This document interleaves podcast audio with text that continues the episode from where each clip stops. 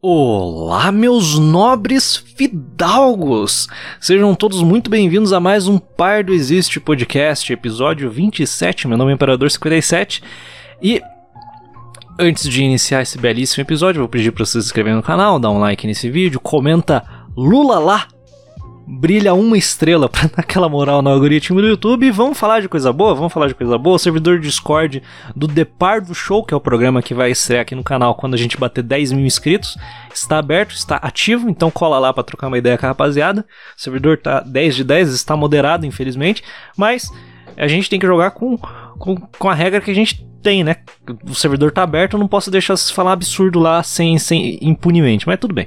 Cola lá, e quando chegar a 10 mil inscritos, nós inicia esse programa. Então, pelas minhas contas, vai demorar uns 3 a 4 meses aí, porque tá dando uma média de 100 por mês. Então, daqui a 4 meses tem, tem The Par do Show ao vivo aí pra vocês. Mas tudo bem, vamos falar de coisa boa? Vamos falar de coisa boa, vamos falar de década perdida, né? PIB, Brasil em crise, buraco econômico, desgraça e desolação. Eu tô me sentindo. Eu voltei a assistir Harry Potter recentemente. Eu tô no filme 3, O Prisioneiro de Azkaban, tem que terminar eu tô me sentindo um dementador, porque eu tô aqui sugando a energia vital de todo mundo nessa porra, porque é só Pardo existe depressivo, cara. É um negócio impressionante. Eu tenho que dar uma leveza nesse canal, mas é, não é, não é hora de dar leveza nesse canal. É, vamos falar de, de Pardo existe, Vamos falar de economia e o caralho. É, você sabe o que é década perdida?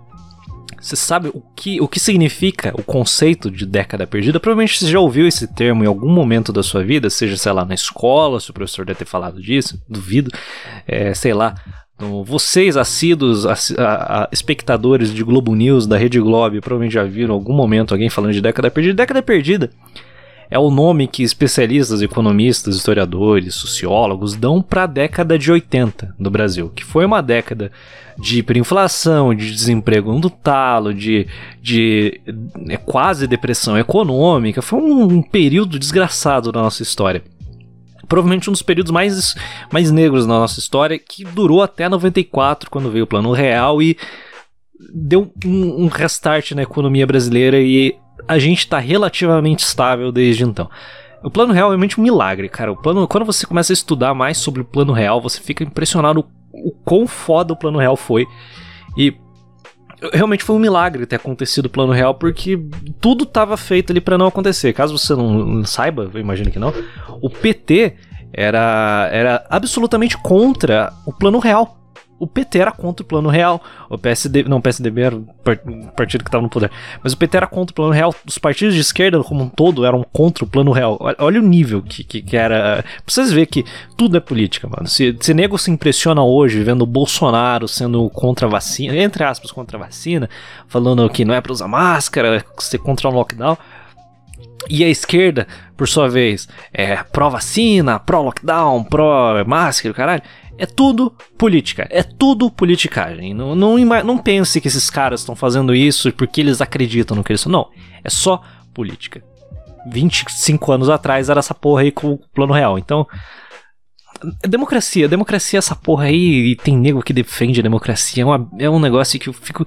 Tem que ser muito burro para, para achar que democracia é um negócio que funciona. Tem que ser muito gado manso para acreditar nessa porra. Não é, é uma palhaçada. Isso. tudo é um grande circo que a gente se fode, porque a gente é o palhaço. É foda. Mas voltando pro assunto.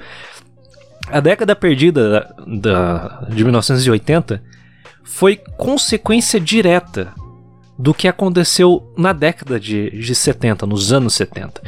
Era ditadura militar e a junta militar gastava pra caralho na economia. Porque a mentalidade econômica dos milico era 100% desenvolvimentista. Eles eram. Existe um termo que, que, que, que eles usam pra China hoje. Porra, agora eu esqueci. Tecnocrata. A ditadura militar era extremamente tecnocrata. Temos técnicos especialistas que entendem dos assuntos e eles vão direcionar o país e vão cuidar da economia. Então, daí os, os militares colocaram esses técnicos e economistas para trabalhar. E durante três anos, do, entre 69, 70, 71, 72, 73, ó, quase cinco anos, é, o Brasil viveu um período chamado milagre econômico, que foi uma época absurda para padrões mundiais. É, você só, você só viu o que aconteceu durante o milagre econômico brasileiro com a China no começo da década de 2010. Teve ano, durante esse período aí, esse período curto, que o Brasil teve crescimento de 13% ao ano. 13% de PIB. Isso é número China, cara. Isso é um absurdo. É um número. Cara, é um número que você não consegue conceber, cara. Nenhuma potência mundial aí, país de primeiro mundo, teve um crescimento de 13% nos últimos 100 anos. O Brasil teve um crescimento de 13%. Durante quase todos esses anos aí, a média do Brasil era 10% ao ano de crescimento. Cara, você consegue imaginar o que é uma economia ficando 10% mais rica cada ano que se passa e se acumulando, porque o PIB se acumula? Cara, era uma loucura. Foi um negócio absurdo. Mas aí a gente vem, beleza, a gente viu, nossa, o Brasil cresceu, ficou mais rico, mais rico entre aspas, porque eu tô falando de PIB. Quando você fala de PIB, você tem que entender como que é feita a conta do PIB. Você sabe como é feita a conta do PIB? Imagino que não, porque foda-se. Eu tive que relembrar como que faz a conta do PIB. Porque eu sou horrível, sou um bosta em contabilidade social, que é a matéria que envolve conta do PIB, é. é Caralho, agora eu esqueci. Eu tenho um monte de bosta que eu esqueço. Eu tenho que reler pra relembrar o que aconteceu. É foda quando você. Estudar economia é um, é um bagulho muito complicado. Porque você tem que estar em constante contato com essas coisas, senão você esquece. Eu tô na porra da minha graduação, eu já esqueci o que eu fiz. Eu tenho que. Quando um professor reapresenta o bagulho, eu lembro de cara, mas é uma bosta. Eu tive que relembrar o que acontece. Por exemplo, a conta do PIB, que eu tive que relembrar qualquer fórmula. Que a conta do PIB é C mais I mais G mais X menos M, que é gasto do setor privado tipo gastos de empresa, tudo que elas gastam, mais investimentos, mais gastos do governo, lembra bem disso, mais exportações, menos importações. Legal, essa é a conta do PIB. Se soma tudo, tira importação. O PIB cresce com gastos do setor privado, eu já falei, cresce com investimento, quando alguém de fora investe na porra da, da, da economia ou, ou alguma empresa. Quando rola investimento, qualquer tipo de investimento aumenta o PIB e gastos do governo. Aqui que é o ponto da, da, da piada que é o milagre econômico, do maior, do maior bullshit do, que é o milagre econômico do Brasil, que é um bagulho que destruiu a, a academia de economia brasileira até hoje. Essa porra corrompe, corrói o pensamento econômico brasileiro até hoje. O bagulho aconteceu no começo da década de 70.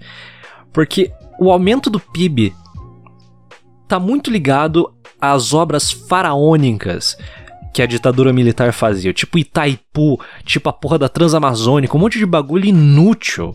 Completamente. Ah, nossa, mas é muito. É, é, Itaipu é muito. Sim, Itaipu é a maior hidrelétrica do, do mundo. Uau, foda-se. Você conseguiria fazer um monte de hidrelétrica muito menor que Itaipu para ter o mesmo, o mesmo benefício. Esse tipo de obra que o governo militar fez inflacionou pra caralho esse PIB.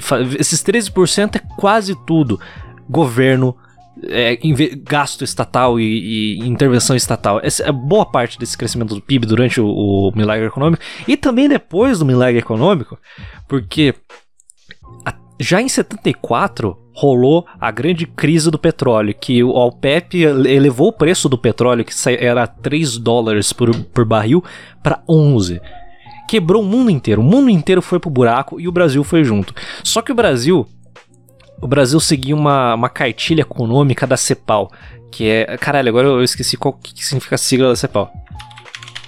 A CEPAL é Comissão Econômica para América Latina e Caribe, que é uma, uma, uma um braço da ONU econômica para a América Latina. É, os, a, a, mentalidade econômica da CEPAL ela tenta fugir da cartilha marxista e da cartilha neoliberal europeia. Como, como que eu posso explicar? Ela tenta ser uma terceira via do pensamento econômico. Sendo uma terceira via, ela tem seus próprios métodos, seus próprios conceitos, seus próprios termos econômicos. É, ela, ela se aproxima muito do keynesianismo, mas não é keynesianismo, a CEPAL. E a CEPAL, o pensamento cepalino, ele, ele, ele, ele, ele guia muito da economia da América Latina e brasileira e foi um dos principais responsáveis pela cagada que aconteceu durante a ditadura militar. Porque esse aumento desse, desse, desse, gasto do PIB estava totalmente de acordo com o que a, a CEPAL dizia na época. Porque eles aplicavam um conceito keynesiano, que é uma magia do caralho, mas tem nem o que acredita, que se chama multipli o multiplicador keynesiano.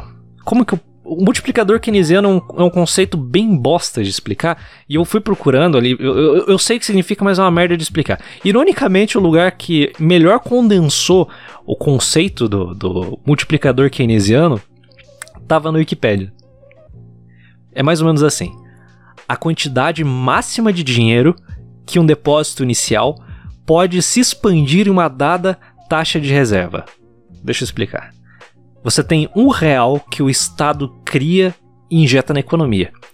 O multiplicador keynesiano vai calcular o quanto esse um real vai gerar de riqueza com o passar do tempo dentro dessa economia.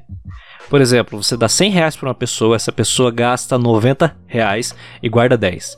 Esse 90 vai entrar na economia e, e, o multiplicador keynesiano faz a conta de quanto esse valor vai se multiplicar. Sei lá, esses, esses 100 reais vão virar mil no final da cadeia, saca? Multiplicador keynesiano, ele, ele é bonitinho, ele fala, nossa, gera riqueza. Não, ele gera inflação. É, é multiplicador keynesiano é, é porra da conta de inflação. Só que com um nome diferente e economista filho da puta da Unicamp adora essa bosta. É uma piada, essa merda corrompe, destruiu o Brasil e vai continuar destruindo enquanto a gente tiver um monte de keynesiano na porra do, do, do, do Ministério da Economia.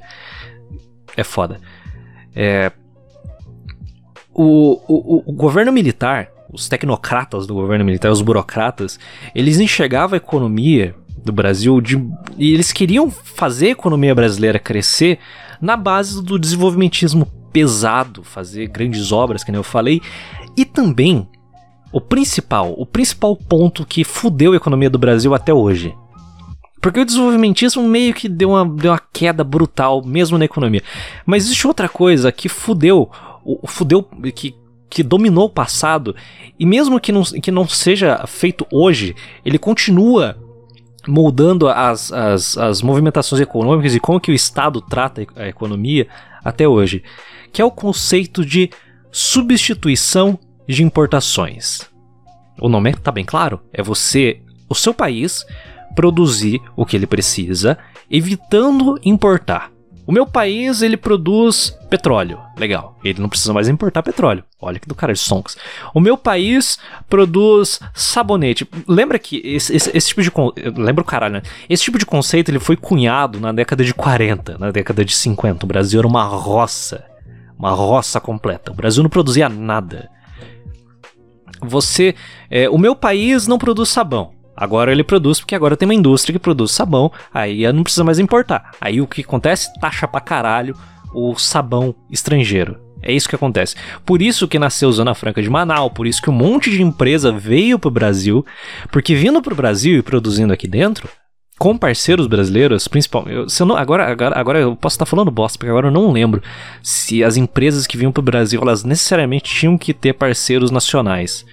Agora eu realmente não lembro. Eu, eu acho que sim, eles tinham que ter. Por exemplo, a Ford tinha que ter uma parceria nacional para abrir a porra da fábrica aqui. Foi aqui, foi assim que a Ford nasceu, veio para o Brasil. Foi assim que a Volkswagen veio para o Brasil. Foi assim que a Fiat veio para o Brasil. Foi assim que grandes empresas internacionais vieram para o Brasil durante essa época de década de 40, 50, 60, 70. Durante as, onde a substituição de importações estava no auge. Porque, as, por exemplo, a Volkswagen, porra, eu preciso, quero vender carro no Brasil. Vender carro no Brasil é caro, porque existem várias taxas absurdas que impedem que o brasileiro médio compre um carro estrangeiro e importe para cá, porque o governo faz isso de propósito. Eu coloco uma fábrica lá, vendo lá dentro. A concorrência externa não vai conseguir entrar lá porque abrir uma fábrica é muito cara. Uma montadora não consegue abrir. Não é fácil você abrir uma fábrica do tamanho de uma, uma montadora, fazer uma fábrica do tamanho da Volkswagen em qualquer lugar. É caro. Aí eles trazem uma fábrica para cá, produzem aqui e estão protegidos pelas barreiras ridículas fiscais que os países estrangeiros não conseguem fazer aqui. O que acontece? A mentalidade empresarial industrial do Brasil se moldou na substituição de importações. Durante 40 anos, 40 eh, anos, agora eu tô fazendo uma conta, eu, provavelmente eu tô errado. Durante a partir de 1950 até 1985, o Brasil era praticamente uma economia fechada, era praticamente União Soviética. Quem produzia aqui dentro produzia bem, mas ninguém conseguia entrar aqui. Por isso que não tinham produtos. Por isso que quando, por exemplo, meu pai fala muito do Collor, porque o Collor ele simplesmente abriu o mercado brasileiro do nada. Era tudo fechado, o Collor foi eleito, ele abriu o mercado brasileiro e o mercado brasileiro se inundou de produtos estrangeiros e fudeu destruiu a indústria nacional. Porque a indústria nacional não estava preparada para concorrer com os estrangeiros, porque eles não precisavam. Eles tinham tudo aqui, eles estavam eles estavam protegidos, eles estavam estavam embaixo do guarda-chuva do Estado brasileiro. E eles produziam e foda-se, não interessa se a gente tem uma produção ruim, se a gente tem uma se a gente tem uma baixa produtividade, não interessa se os nossos custos são altos. Ninguém tinha carro na década de 80, todo mundo andando de Fusca, que é um carro de merda. O povo andava de, de, de andava com um carro bosta. Quando o Collor abriu, o nego começou a comprar Audi, começou a comprar Mercedes, começou, começou a comprar carro bom. É, aí veio. Aí as montadoras foram obrigadas a aumentar o seu padrão de, de qualidade, porque o nego tava comprando de fora, que era muito barato comprar de fora. Que o brasileiro. É, o, o Brasil. Eh, agora eu vou estar tá falando merda, não vou nem continuar esse assunto aqui. Mas quando, quando essa, essa, essa, essa sub, esse conceito da substituição de importações é uma mentalidade que vive até hoje. Não é à toa que você vê um monte de, de, de setores da economia indo pedir para o Estado fazer, é, levantar barreira fiscal para dificultar a entrada de estrangeiro, é, pedindo subsídio. Essa mentalidade de substituição de importações existe até hoje, é forte pra caralho e fudeu nossa economia. E antes que você me pergunte, todos os países do mundo, todos os países do mundo criam barreiras para impedir a importação criam barreiras. Os Estados Unidos têm barreiras fortíssimas, a Europa tem barreiras fortíssimas. Mas o que foi feito aqui no Brasil era comparável com a União Soviética. A gente era tão fechado quanto eles. Era, era nesse nível. Era ridículo assim, nesse ponto. É o que acontece. Quando essa economia começa a degringolar, quando o, invest... o, o porque o governo militar, ele conseguia manter essa palhaçada toda, conseguia manter esses gastos absurdos essa taxa de crescimento ridícula. Mesmo durante a crise do petróleo, o Brasil crescia 6% todo ano até o final da década. Você consegue imaginar o mundo inteiro em recessão? A porra do Brasil continuava crescendo. Graças à inflação. E, e o Brasil gerava mais dinheiro, mais dinheiro, mais dinheiro, mais dinheiro. E uma hora a bomba ia estourar. E estourou. Quando os Estados Unidos deixaram de financiar a ditadura brasileira, como eles deixaram de financiar a ditadura durante, por toda a América Latina, foi como um castelo de cartas. Tudo começou a, des a desandar. Porque o, durante a crise o governo precisou importar muito petróleo porque a Petrobras era absolutamente ineficaz, como é hoje, como a porra da gasolina é caríssima e a porra da Petrobras é a única que pode vender essa merda aqui dentro. E para equilibrar para como o governo precisou importar muito petróleo, para equilibrar a balança comercial, eles apostaram pesado na substituição de importações, que daí foi um boom escroto, foi muito maior do que nos anos passados. É, a indústria produzia para suprir o consumo interno e durante todo esse, esse turmoil que, que rolou, as taxas de juros globais aumentaram para caralho durante essa crise. E a dívida brasileira, que já era gigantesca, se tornou impagável. Era impossível, o Brasil não tinha como pagar essa merda. Então, um belo combo aconteceu: inflação, recessão, taxas de juro altas e desemprego. Tudo isso aconteceu durante a década de 70 e quando startou a década de 80, a porra toda explodiu de uma vez só. E foi todo. E a década de 80 foi todo esse caos de taxas de juros elevadas, em desemprego e, e, e hiperinflação e o caralho, e merda, e merda, e merda. E só foi se estabilizar em 94 com o plano real. Isso que eu falei para você, te lembra alguma coisa? Inflação, recessão, desemprego, taxas de juros se elevando? Te lembra alguma coisa? A gente tá aqui em 2021. A gente olha para a década de 2010 e essencialmente acontecia a mesma coisa que acontecia em 1980. Só que, graças a Deus, sem a hiperinflação. Porque se tem uma coisa que os economistas brasileiros aprenderam, é que hiperinflação é um negócio ruim. Desde, desde 94, todos os governos do Brasil eles têm metas de inflação para não estourar. Eles têm uma, eles estabelecem uma, uma meta ali e eles não podem passar essa meta. Pelo menos isso eles aprenderam. Que hiperinflação é um negócio ruim. Agora a gente vê a Venezuela e dá um monte de merda.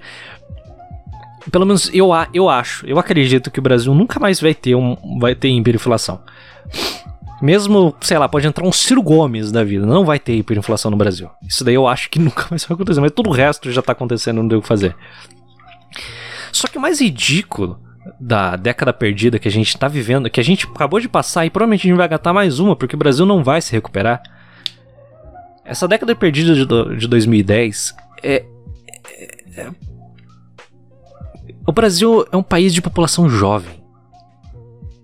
É um país onde a maioria da sua população está em idade para trabalhar. A população brasileira cresceu 10% nesses últimos 10 anos. Mas mesmo a gente tendo crescimento populacional, a gente conseguiu ficar 7% mais pobre nesse período porque a, a gente não cresceu. O nosso PIB travou, mesmo com o governo gastando pra caralho, mesmo tendo um monte de, de, de, de, de subsídio para investimento, não teve crescimento nenhum. O nível de investimento do Brasil hoje é o mais baixo desde 1947. A gente tem 14 milhões de desempregados. É quase, quase uma Holanda inteira parada. Você consegue imaginar isso? É quase uma Holanda. A Holanda tem 17 milhões. A gente tem mais gente parada desempregada no Brasil que tem gente na Bélgica. Você não consegue ter crescimento econômico se milhões de pessoas não trabalham para gerar riqueza?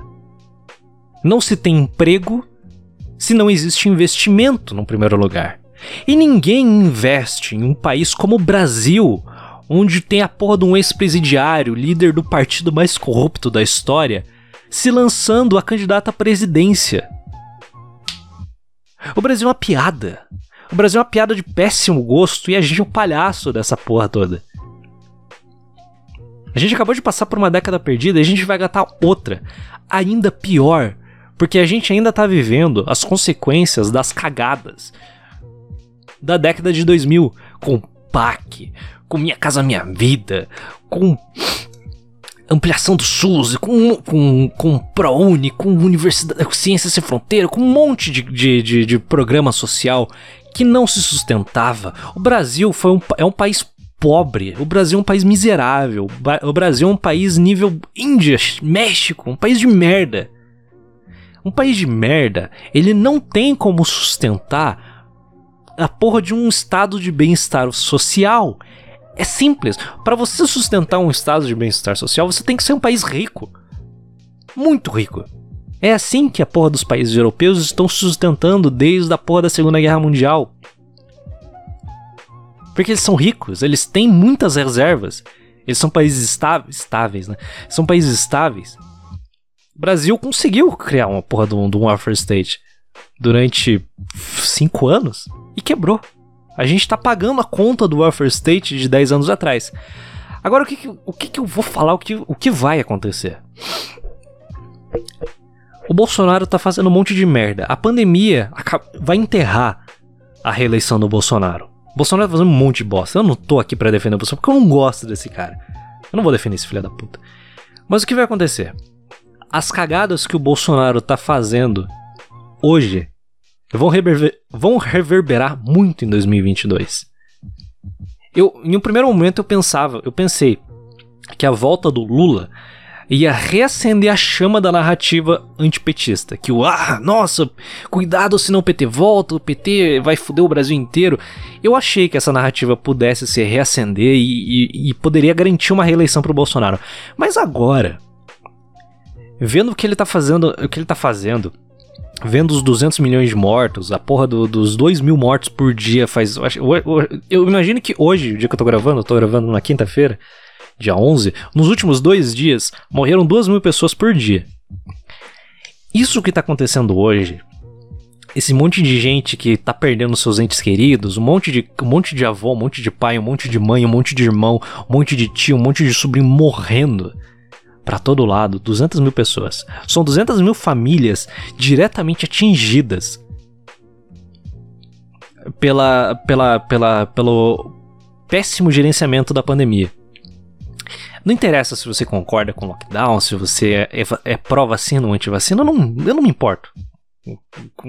Esse, esse assunto não me interessa. O que me interessa é que são mais de 200 mil famílias atingidas diretamente pelo Bolsonaro. Essa vai ser a narrativa que vai ser emplacada pela oposição do Bolsonaro. E as pessoas são emocionais.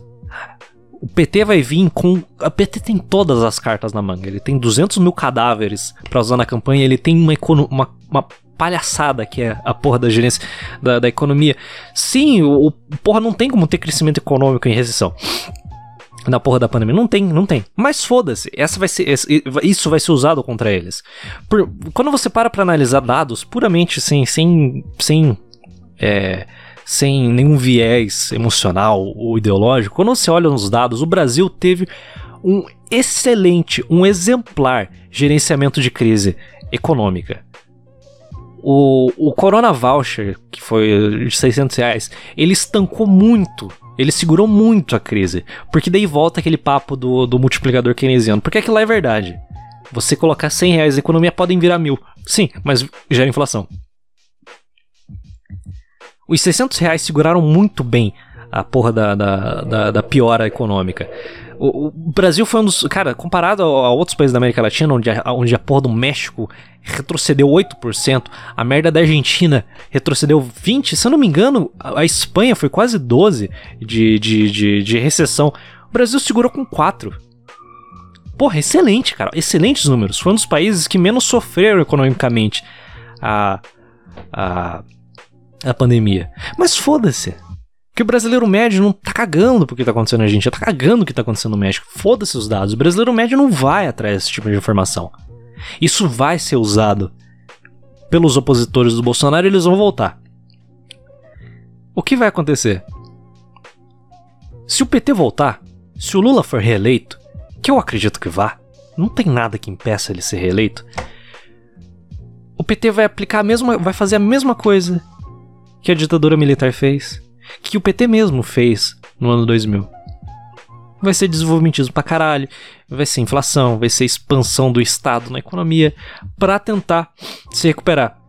Porque muito da, ideo da, da, da, ideologia keynesiana que o PT tem vem do gerenciamento de crise. O que, a, a toda a teoria do Keynes é como o Estado deve agir para contornar uma crise.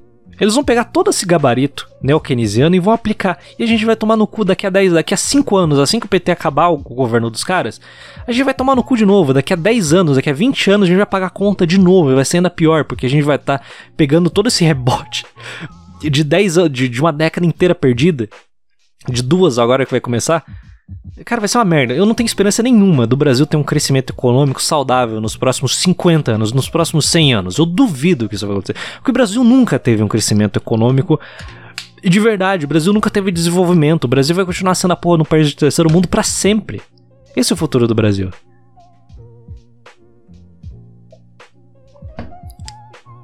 E é foda, cara. É foda. Mas tudo bem, né? Mais uma Black Pill aí de sexta, só para desanimar você nessa bela, nesse belo fim de semana e é isso. É... Se você chegou até o final, escreve aí. É... Bolsonaro 38. Bolsonaro 38. Se você chegou até o final desse podcast, escreve aí. Bolsonaro 2022, só pra causar um caos. Daí o começo do vídeo é Lula lá, viu uma estrela, e agora Bolsonaro. É essa porra aí, que merda. Eu realmente, eu tô, eu tô realmente desanimado agora, velho. Que bosta. Mas é isso. Até o próximo vídeo.